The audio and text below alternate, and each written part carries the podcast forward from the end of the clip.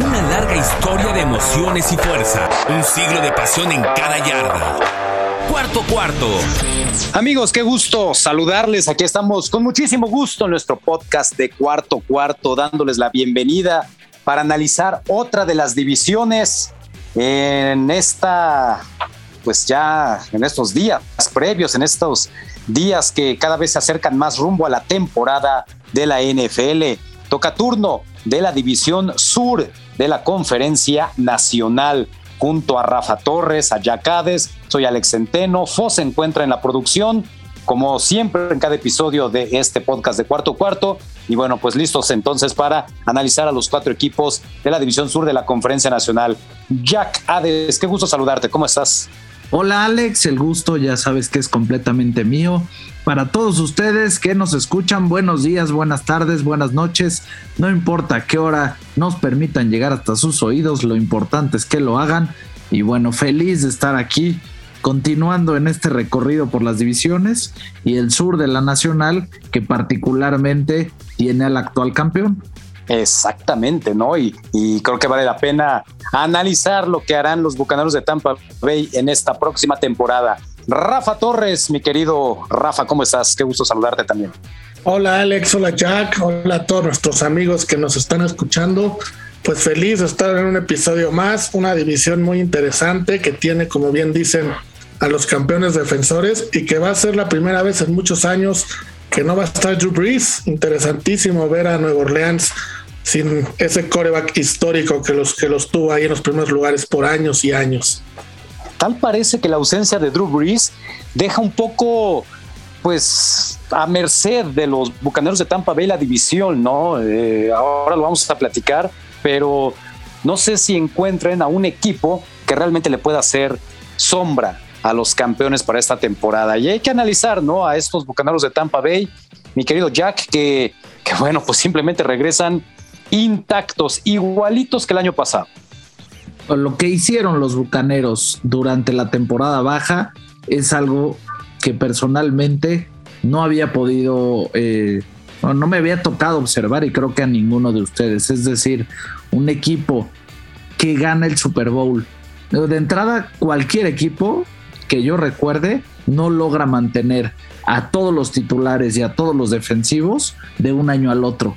Menos un equipo que gana el Super Bowl cuando además tantos jugadores tan importantes estaban o en rentas de un año, por así llamarles, o en el año en el que podían renegociar sus contratos.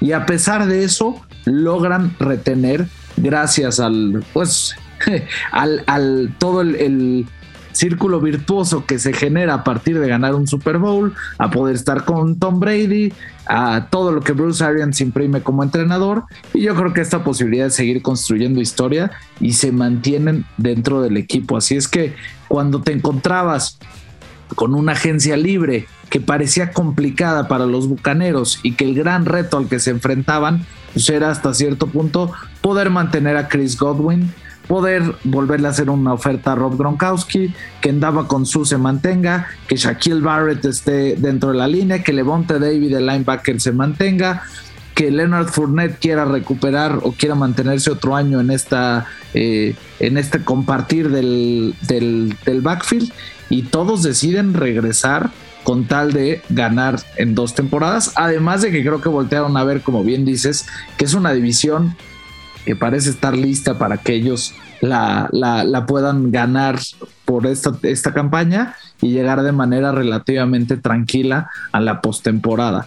Cosas interesantes independientemente de lo anterior o que vale la pena resaltar de, del equipo de Tampa Bay, pues es que si te pones a pensar quién se fue, se fue LeSean McCoy, pero en su lugar trajeron a Giovanni Bernard. Entonces, eh, digamos que es un veterano por otro veterano de buena manera. Perdieron al safety Andrew Adams, pero es una de las posiciones que atacaron por medio del draft. Insisto, además es de los que son reservas o, digamos que de los que menos jugaban. Y un tackle ofensivo igual de segundo equipo como Joe Hyde. Que llegó interesante, se trajeron a Joe Tyron y eh, esa fue hasta cierto punto su primer selección, otro linebacker que va a tratarle de poner presión a los corebacks rivales, porque además el equipo de linebackers eh, completo de Tampa Bay era sumamente interesante. El segundo pick, al que podría ser el sustituto eventual de Tom Brady, Kyle Trask, un quarterback de Florida. Y en la tercera ronda, su pick eh, refuerza la línea ofensiva, Robert Hainsey, que seguramente estará ocupando o tratando de cubrir esa vacante que dejó Joe Hague. Entonces, en términos generales, me parece que una temporada baja redonda para el equipo de Tampa Bay, que si además analizas la dificultad o bondad del calendario, no te la crees. Es el cuarto calendario más fácil de toda la NFL, el que tendrán los Bucaneros encima. Y el arranque quizás es de lo que puede ser más truculento. Como todos saben, el 9 de septiembre empiezan la temporada en jueves por la noche en contra de los Vaqueros de Dallas. Después tiene un partido en contra de los Halcones de Atlanta y se les vienen tres duelos que me parecen interesantes. Contra los Rams, renovados con Stafford. Después contra los Patriotas, que tiene tintes interesantes por todo lo que involucra a Tom Brady y a Bill Belichick. Y finalmente, un partido en contra de los Delfines de Miami, Alex. Brady lofts it. Gronkowski. He's got it for the touchdown. Pues sí, la verdad es que el análisis ya lo haces, es muy completo. Es increíble, ¿no? Que, que, los 22 titulares que estuvieron el año pasado, que abrieron el Super Bowl, todos regresen y de los suplentes, que tienen suplentes también muy buenos, pues estén ahí, ¿no? De, de regreso. Eh, buscarán un bicampeonato, algo que no sucede ya desde hace varios años, que un equipo pueda ser campeón espalda con espalda. Es complicado, pero pues yo creo que sí parten como favoritos en la conferencia nacional. No sé si, si creas tú, Rafa, que algún otro equipo les pueda hacer sombra primero en la división y bueno, pues en la conferencia yo creo que sí hay, hay equipos fuertes, pero bueno, en la división creo que se la tienen que llevar tranquilamente, ¿no? Sí, de acuerdo, Alex. En la división no veo cómo puedan perder el primer lugar. En la conferencia hay rivales fuertes, pero han generado dudas. Por ejemplo, está Green Bay, pero lo de Aaron Rodgers, que ya lo platicamos en el episodio pasado, a mí me, cuesta trabajo creer que va a estar al nivel para ahora sí ganarle a, a Tampa. Y en el Super Bowl, en un supuesto Super Bowl, ahí sí lo veo un poco más parejo. Puede ser Buffalo, puede volver a ser Kansas City, pueden ser los Ravens. Ya estamos futureando mucho, pero sí, para mí parten como el equipo número uno, eh, como favorito a ganar el Super Bowl otra vez.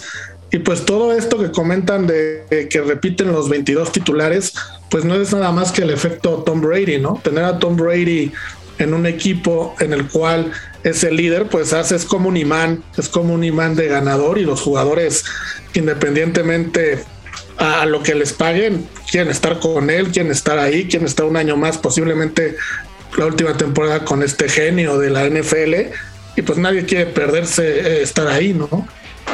Definitivamente. Yo la única debilidad, si es que pudiera existir, es que pues es un equipo que ya se empieza a ser veterano, ¿no? El propio Tom Brady, pues un año más. Caramba, o sea, yo sigo esperando que, que le empiece a pesar la edad verdaderamente, ¿no? Porque estar jugando a los 43, 44 años y seguirlo haciendo al nivel que nos ha regalado Tom Brady, pues prácticamente de toda su carrera, simplemente es increíble. O sea, es, es algo que, que me cuesta trabajo concebir, ¿no? O sea, el propio Peyton Manning ya en sus últimos años le costaba mucho trabajo. A todas las grandes estrellas les ha costado trabajo y parece que a Tom Brady no. Es el único por el que los años parece que no pasan y yo esperaría que en algún momento ya se le reflejen, ¿no?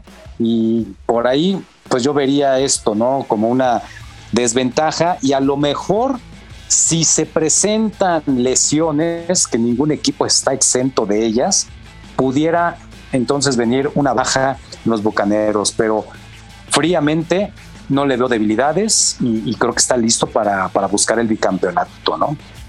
Hasta cierto punto, digamos que en ciertos momentos del año, la problemática más grande que tenían era en algunas posiciones puntuales del perímetro, pero conforme fue avanzando la temporada y sobre todo en la postemporada, eso desapareció en la medida en la que eso sea lo que se muestre en el costado defensivo. Creo que son redondos y coincido contigo, Alex. Eh, ningún equipo está exento.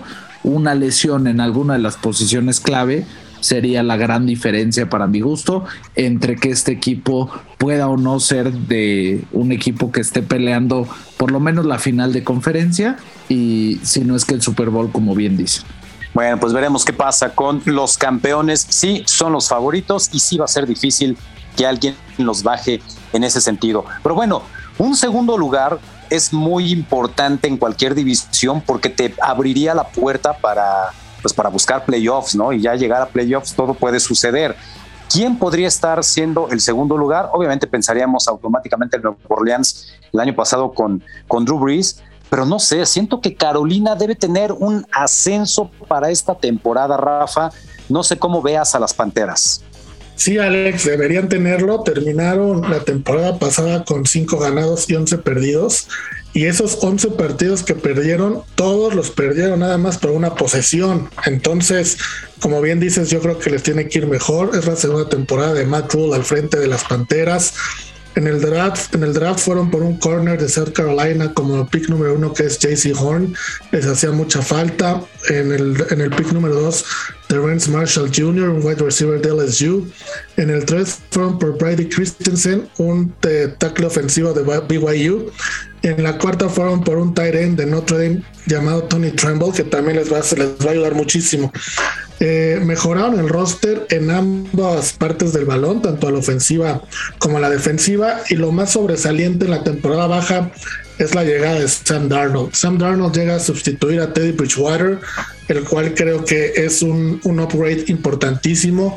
Llega de los Jets, que en los Jets no le fue muy bien, pero vamos, ¿a quién le va bien en los Jets? ¿no? Hay que, hay que verlo cómo va a jugar en un mejor equipo. A Mark Sánchez, Rafa, a Mark Sánchez. a Mark Sánchez. Puede ser que a Mark Sánchez. Bueno, parece eh, broma, pero los Jets llegaron a dos finales de conferencia con Mark Sánchez. Yo por eso lo digo, es en serio, dos finales de conferencia para los Jets después de Joe Namath es lo mejor que han tenido. pero bueno, ya después de Mark Sánchez ya no hay, no hay, no hubo quien, ¿no? Entonces ni Sam Darnold lo pudo hacer. Vamos a ver cómo le va, porque sí tenemos esa expectativa de ver si sí era por el mal equipo en el que estaba o era él. Yo creo que tiene muchas posibilidades de repararse a sí mismo en este equipo. Eh, otra adición importante, aunque ya estaba, pero se perdió 11 partidos por lesiones, Christian McCaffrey. Sabemos que hoy estamos en una NFL de paz una NFL aérea, pero Christian McCaffrey en Carolina creo que es el playmaker ideal para Sam Darnold. Puede correr, puede resubir, ayuda a hacer jugadas optativas, vamos, hace de todo. Tiene a Chuba Hubbard atrás y a, Reggie Blackenside como suplentes. Creo que eso es un tándem muy importante de running backs. En el cuerpo de receptores tiene a DJ Moore y a Terrence Marshall. Este Terrence Marshall Jr. que repito llegó de LSU. A Robbie Anderson que ya estuvo con Sam Darnold en los Jets y se les veían lo de poco bueno que tuvo los Jets fueron ellos dos y a David Moore. También llegó Dan Arnold como tight end, un jugador que va a ayudar muchísimo, sobre todo a los bloqueos que va a necesitar Christian McCaffrey. Reconstruyeron su línea ofensiva, algo que creo que me parece era justo y, necesario.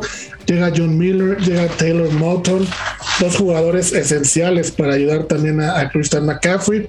En la defensa hicieron varios cambios, trajeron talento joven, en los linebackers trajeron a, a Hassan Reddick, a Frankie Lulu, a Daquan Jones, a Denzel Perryman y al contrario en la secundaria se fueron por Ayo Buye, un veterano que estuvo en Denver la última temporada.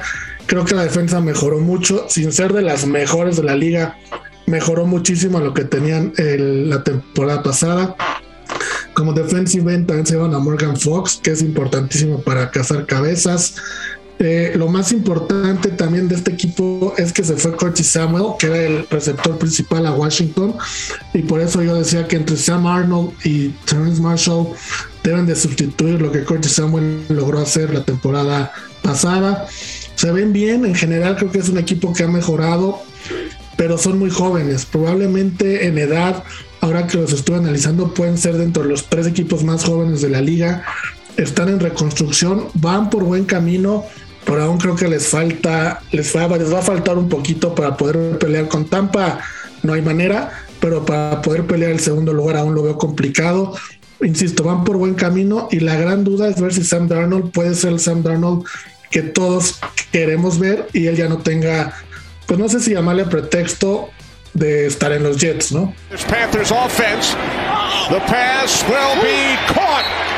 By Robbie Anderson. Fíjate que hace ratito decías que con Sam Darnold encuentras una mejoría en el coreback, ¿no? A, a lo que te presentaba Teddy Bridgewater.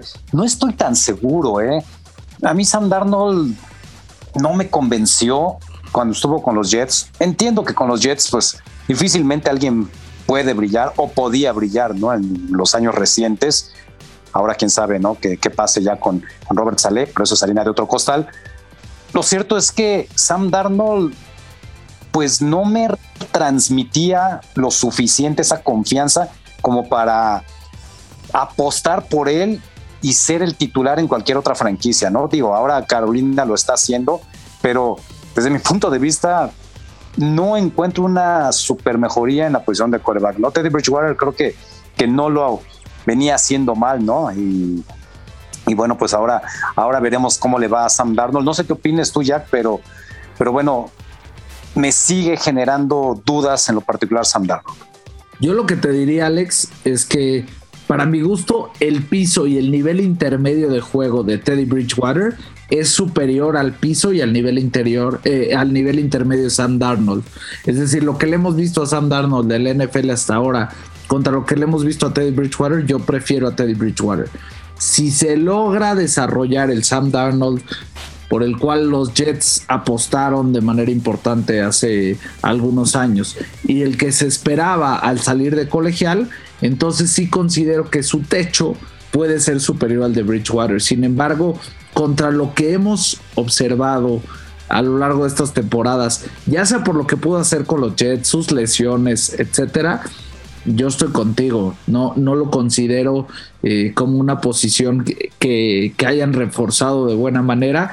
Concuerdo con Rafa en que la evolución en varias posiciones a la defensiva es positiva, que es el segundo año de, debajo del coach rule y empezaron a mostrar cosas sumamente interesantes y positivas conforme fue el año, el año fue avanzando y que por lo general existen estas diferencias respecto a un año y al otro, en el que la fortuna suele sonreír a los equipos que están en los partidos de pocos puntos. Y cuando un año te toca estar en el lado opuesto, digamos, de la moneda, al que sigue siempre y cuando estés igual o mejor, te suelen tocar algunas victorias. Y creo que eso le va a pasar a este equipo de las Panteras, que por lo general por lo menos estaba en los partidos, pero creo que eso es parte de lo que se le debe de aplaudir a Teddy Bridgewater, que los tenía en los juegos independientemente de lo que sucediera y, es algo que yo creo que al revés, las Panteras van a extrañar en esta etapa si Sam Darnold no da un paso al frente, ¿no? Si,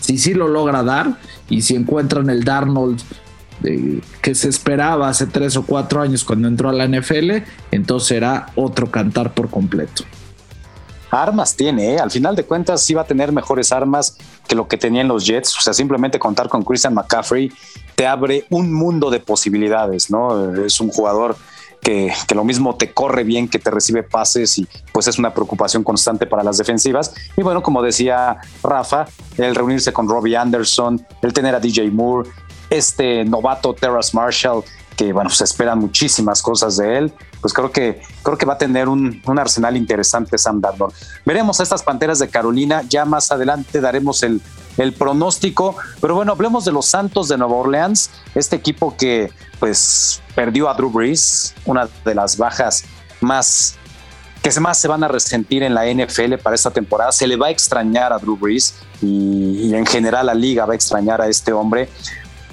Los Santos de Nueva Orleans van a tener que apostar por James Winston, que, que fue recontratado un año más, este coreback, eh, recién jugó eh, su segundo partido de pretemporada, no lo hizo mal, lanzó dos pases de anotación, parece ser ese James Winston que de repente sí tiene muy buenas estadísticas por la vía aérea, pero mientras no llegue ese coreback inconsistente, que lo mismo te lanza tres o cuatro de anotación, pero también te lanza tres intercepciones en un partido, creo que los Santos de Nueva Orleans van a poder aspirar a mantenerse en la pelea en esa división. Porque para mí creo que Winston tiene que ser el titular por encima de lo que te puede ofrecer Tyson Hill, un jugador que es multifacético que, te puede servir de ala cerrada, que te puede servir como corredor o incluso como coreback sentándole directo y hacer jugadas por la vía terrestre, te puede salir a paz y recibir. O sea, es un jugador espectacular, pero no lo veo de tiempo completo como coreback, sinceramente. Y, y yo creo que Sean Payton entenderá esa parte y seguirá dándole los mismos, las mismas jugadas que venía haciendo en los últimos años, ¿no? Eh, jugadas de truco, jugadas especiales directamente a Taysom Hill, por lo cual yo creo que Winston será el titular para esta temporada. Pero bueno, se fue Drew Brees, se fue Manuel Sanders, otro receptor abierto que pues veterano sí, pero de mucha valía. Se fue el ala cerrada Jared Cook, se fue toda la cerrada Josh Hill. Dentro de las posiciones más importantes también perdieron a la defensiva dos tackles defensivos como Malcolm Brown y Sheldon Rankins, que, me parece que son bajas importantes. El linebacker Alex Anzalone también es una baja interesante, además de los corners, Janoris Jenkins y Patrick Robinson, el safety DJ Swearinger. O sea, perdieron de verdad a muchos jugadores los Santos de Nueva Orleans para, para esta temporada. No solamente a Drew Brees. ¿Quiénes llegaron? Bueno, llega eh, Devonta Freeman, un corredor que, pues a lo mejor sus mejores años ya pasaron con los Halcones de Atlanta. Eh, Ty Montgomery, que es recontratado, un jugador que también puede ser receptor abierto. Por ahí llega eh, ala cerrada Nick Bannett, firma un contrato de tres años. En la línea ofensiva tuvieron ahí algunas adquisiciones. En los corners, Prince Amukamara llega, un veterano que que bueno, pues puede aportar. Me parece que la mejor adición defensivamente es la de Juan Alexander, este jugador que estuvo con los 49 de San Francisco, un linebacker muy rápido, muy agresivo. Me parece que esa es una muy buena adquisición eh, para estos Santos de Nueva Orleans. Y por ahí también llegó Chris Hogan, un receptor abierto que, que bueno, pues también sus mejores años los tuvo con los Patriotas de Nueva Inglaterra ya hace algunas temporadas, ¿no? Entonces, eh, siento que tuvieron bajas más importantes que las contrataciones que tuvieron estos Santos de Nueva Orleans. En el draft, ¿qué hicieron? Bueno, tomaron a Peyton Turner a la defensiva de la Universidad de Houston, una buena selección de primera ronda. Pete Werner, linebacker del Estatal de Ohio, también me parece interesante esta. Y un back defensivo, Paulson Adebo, como su tercera selección. Por ahí seleccionaron también a Ian Book, quarterback de Notre Dame, eh, que bueno, pues difícilmente va a poder pelear por, pues por una titularidad, ¿no? Será, si bien le va, el tercer quarterback en este equipo. ¿Qué esperar de unos Santos de Nueva Orleans que ganaron 12 partidos la temporada pasada, que venían eh, constantemente con Drew Brees entrando a playoffs, ganando entre 11, 12, 13 partidos año tras año? Pues yo sí creo que va a venir una regresión una ligera regresión para estos Santos de Nueva Orleans. Posiblemente peleen el segundo lugar de la división. Nueve, diez victorias, creo que serían buenas para, para los Santos de Nueva Orleans y posiblemente con eso les alcance para pelear por un lugar de comodín. Difícilmente le van a arrancar el puesto de, eh, el primer lugar de la división a los Bucaneros de Tampa Bay. No sé si quieran comentar algo de, de estos Santos de Nueva Orleans ya. Camara on the sidelines. On first down, Breeze to the outside. Nice adjustment made by Emmanuel Sanders for another Saints first down. Pues definitivamente se va a extrañar a Drew Brees, pero creo que si James Winston el año pasado se la pasó en la banca y volvió a firmar un contrato, es porque la proyección que veía en el equipo era interesante. Su último partido de pretemporada lució sumamente bien nueve pases completos de 10 intentos, hasta su incompleto me pareció adecuado, dos pases de anotación y eso que no está el equipo completo. Los Santos, como bien dices, más allá de la pérdida de Drew Brees, durante dos o tres temporadas estuvieron apostando fuerte en la agencia libre con contratos importantes, tratando de aprovechar esa ventana final que les ofrecía Drew Brees y parte de toda esta lista de agentes libres que nos mencionaste, pues vienen relacionados con eso, ¿no? Con esa dificultad de poder maniobrar ya con el tope salarial. De cualquier forma, considero que es el segundo equipo más talentoso en esta división y además tienen un Calendario que si bien es el más complicado de los que juegan en el sur de la Nacional, sigue siendo el número 22 de la liga en relación a cómo quedaron los rivales del año pasado. Les juega en contra haber quedado en primer lugar, porque entonces se van a topar con algunos más complicados, pero sigue siendo bastante asequible, así es que para mi gusto, como bien dices, está difícil que puedan pelear el primer lugar de la división con Tampa Bay mientras que ese equipo se mantenga sano. Y si eso sucede, se me hace mucho más razonable el que estén buscando una segunda posición. Pero creo que tienen los elementos suficientes, Alex y Rafa, para así poder llegar a la postemporada. Sí, sí, tienes razón. Eh, digo, al final, si, si analizamos lo, lo, que queda en el equipo, bueno, un Michael Thomas que está lesionado, se va a perder una buena parte de la temporada, pero este muchacho Marquis Callaway se vio bien en el partido de, pretemporada en contra de los Jaguares de Jacksonville con dos anotaciones, además dos recepciones espectaculares. Trequan Smith sigue siendo un receptor muy confiable en este equipo. Lo que te ofrece Alvin Camara también es espectacular. Si hablábamos hace ratito de, de Christian McCaffrey, lo que te ofrece Alvin Camara con los Santos es también pues de otro nivel, ¿no? Lo mismo te corre que te recibe pases y es una doble amenaza. La línea ofensiva es de lo mejor que tiene eh, también el equipo de los Santos, una de las mejores líneas ofensivas, podría decirlo yo, de toda la NFL, ahí con Eric McCoy, con Andrew Speed, con César Ruiz, Ryan Ramsick, eh, Terron Armstead, es una línea ofensiva de muchísimo respeto. Y defensivamente, bueno, pues Cameron Jordan sigue siendo también uno de los mejores alas defensivas de la liga. Marcus Davenport también creo que es, una, eh, es un tándem de alas defensivas, de rushers, muy, muy interesante. La adición de Juan Alexander me parece extraordinaria. Y bueno, también eh, los profundos tienen nombres interesantes, ¿no? Malcolm Jenkins, Marshawn Latimore, eh, son jugadores también ya con mucho recorrido en la liga. O sea, finalmente sí creo que tiene un equipo redondo Nuevo Orleans, como lo han venido teniendo a lo largo de los años, pero pues la gran duda, Rafa, es si James Winston puede mantener el nivel que en su momento alcanzaron con Drew Brees. Lo veo complicado, Alex Jack, y no tanto por el tema de que el equipo sea bueno o malo que está alrededor de él, sino sustituir a un cuate como Drew Brees es muy difícil. Vamos a hacer un poquito de remembranza.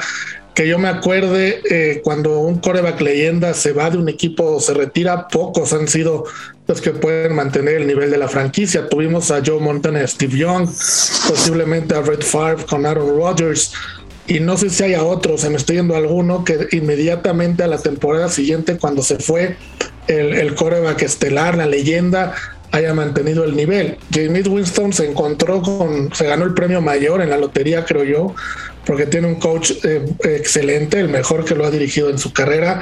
Creo yo también que está frente al mejor roster y compañeros que ha tenido en su carrera pero aún así eh, sustituir a Drew Brees es complicadísimo en cuanto a liderazgo en el vestidor, en cuanto a lo que representaba en la comunidad, en cuanto a el, tema de la afición, cómo ya él tenía una integración importante con la afición. Vamos, son muchísimas cosas que creo que James Winston no es que sea malo, pero insisto, llenar los zapatos de un tipo como Drew Brees es muy complicado. Y yo sí veo que estos, estos Saints de Nueva Orleans pasarán por una etapa a lo mejor no tan fuerte, pero muy similar a lo que tuvieron los Patriots la temporada pasada, ¿no? Sin Brady. Lo veo complicado, entiendo que sea una división donde podrían pelear el segundo lugar, pero más de eso y ya ganar un partido de playoff sí lo veo complicado. Pues sí, creo que creo que estamos en, en la misma sintonía en ese sentido. Y bueno, pues nos queda un equipo más en esta división no hace mucho estaban disputando un Super Bowl, estamos hablando de hace tres, cuatro temporadas, los halcones de Atlanta, Jack, que pues no sé, o sea, simplemente es incomprensible la manera en que después de ese partido se han ido cayendo año tras año. Sí, bueno, ese partido en contra de los Patriotas, y te diría la segunda mitad en contra de los Patriotas, terminó por desmoralizar y deshacer al equipo de Atlanta, que no ha logrado sobreponerse de esa derrota. Y bueno, lo que fue esta temporada baja, me parece que es casi el punto final de este, de este equipo en términos generales. en el momento en el que dejas ir a Julio Jones, entiendes que ya estás en una etapa muy distinta porque eh, si bien es cierto que ha tenido dificultades, sigue siendo uno de los mejores receptores de la liga. El centro Alex Mack se va también.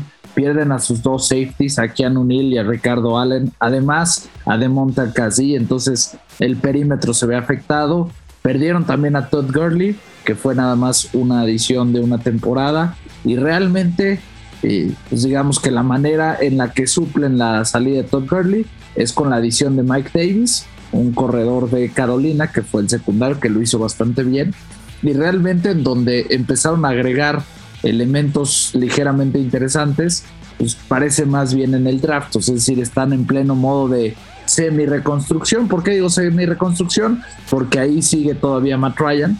Con el pick 4 eligieron a uno de los jugadores que parecen más interesantes del draft y que puede generar terrores para los equipos rivales, que es Kyle Pitts, este ala cerrada de Florida, que parece receptor, como sabe bloquear, como juega de ala cerrada, en fin, puede ser impresionante y a mí al revés, me emocionaba lo que podía tener Atlanta con él, con el mismo Julio Jones y el resto del equipo tan talentoso que tiene. Sin embargo, pues ahí hay una diferencia. Lo que obtienen a cambio de Julio Jones también me parece bajo, una selección de segunda ronda de Tennessee, pero eso fue para el próximo draft.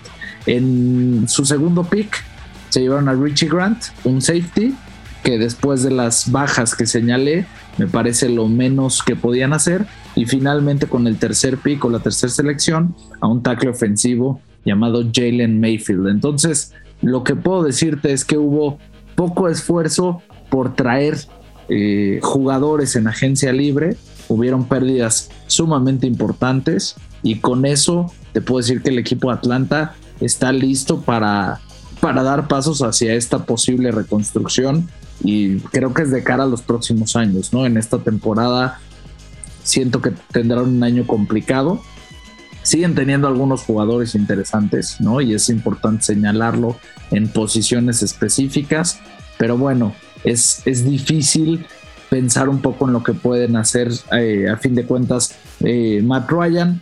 Te digo, está Kyle Pitts, la adición con Calvin Ridley a nivel receptores. Eso es quizás lo que puede ser algo interesante. El mismo Russell Gage como receptor eh, alterno. Darrell Patterson llega para allá y entonces por ahí pueden hacer un poco a la ofensiva. Defensivamente hablando es donde creo que más allá de Grady Jarrett y Dante Fowler se quedan sumamente cortos. Y, bueno, ¿qué, ¿qué es lo positivo para el equipo de Atlanta? Usted diría que es que lo mal que les fue termina por repercutir positivamente en su calendario.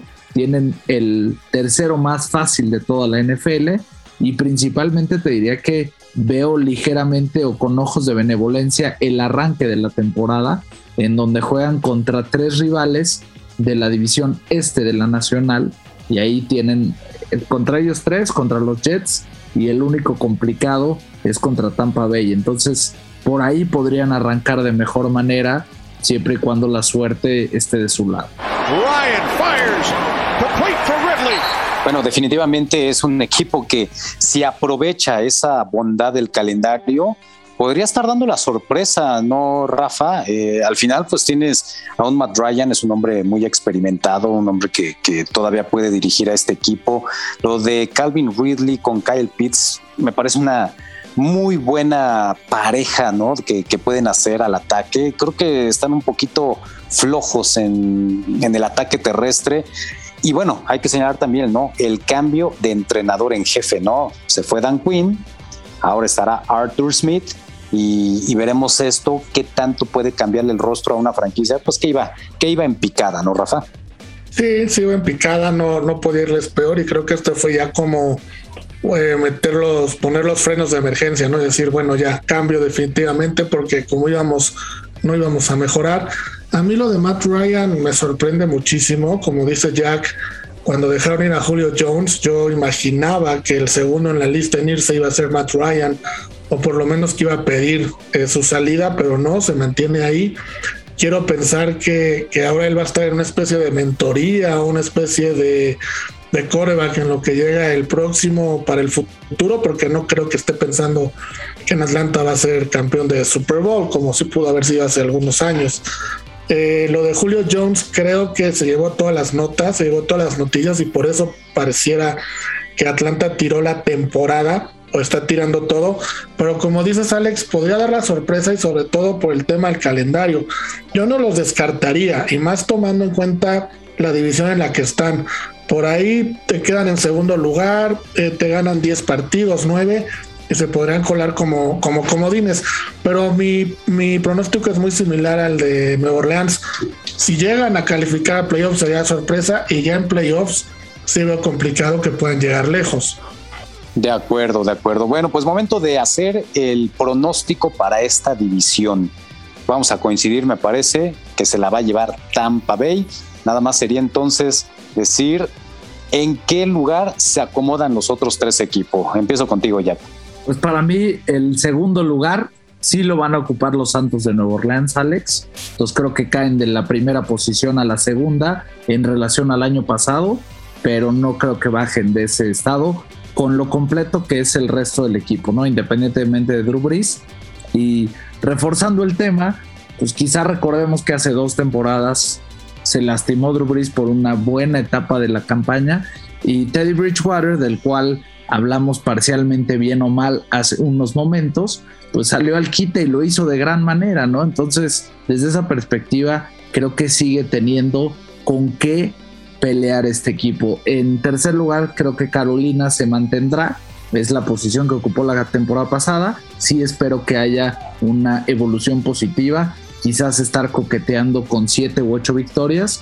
Y el equipo de Atlanta yo creo que seguirá por donde está, es decir, unas 4 o 5 en esta temporada, Alex. Muy bien. ¿Tú, Rafa, cuál es tu pronóstico? Pues yo creo que aquí vamos a tener una de las sorpresas de la temporada. Eh, Tampa, bueno, Tampa sería el primer lugar, pero en segundo yo creo que va a quedar Carolina. Creo que va a ser lo mejor que Nueva Orleans y Atlanta. En tercero pongo a Nueva Orleans y en cuarto pongo a, Atlanta. Ok, bueno, pues eh, mi pronóstico es Tampa Bay en primer lugar, Nuevo Orleans segundo, sí, creo que tienen todavía el talento para mantenerse ahí. A mí me parece que el cambio de entrenador con Atlanta les va a favorecer y, creo que esta ofensiva puede hacer las cosas mejor o al menos como en su momento llegaron a ser eh, cuando llegaron al Super Bowl. Entonces yo creo que Atlanta puede quedarse con el tercer lugar y bueno, Sam Darnold a mí no me convence, hasta no ver, no creer.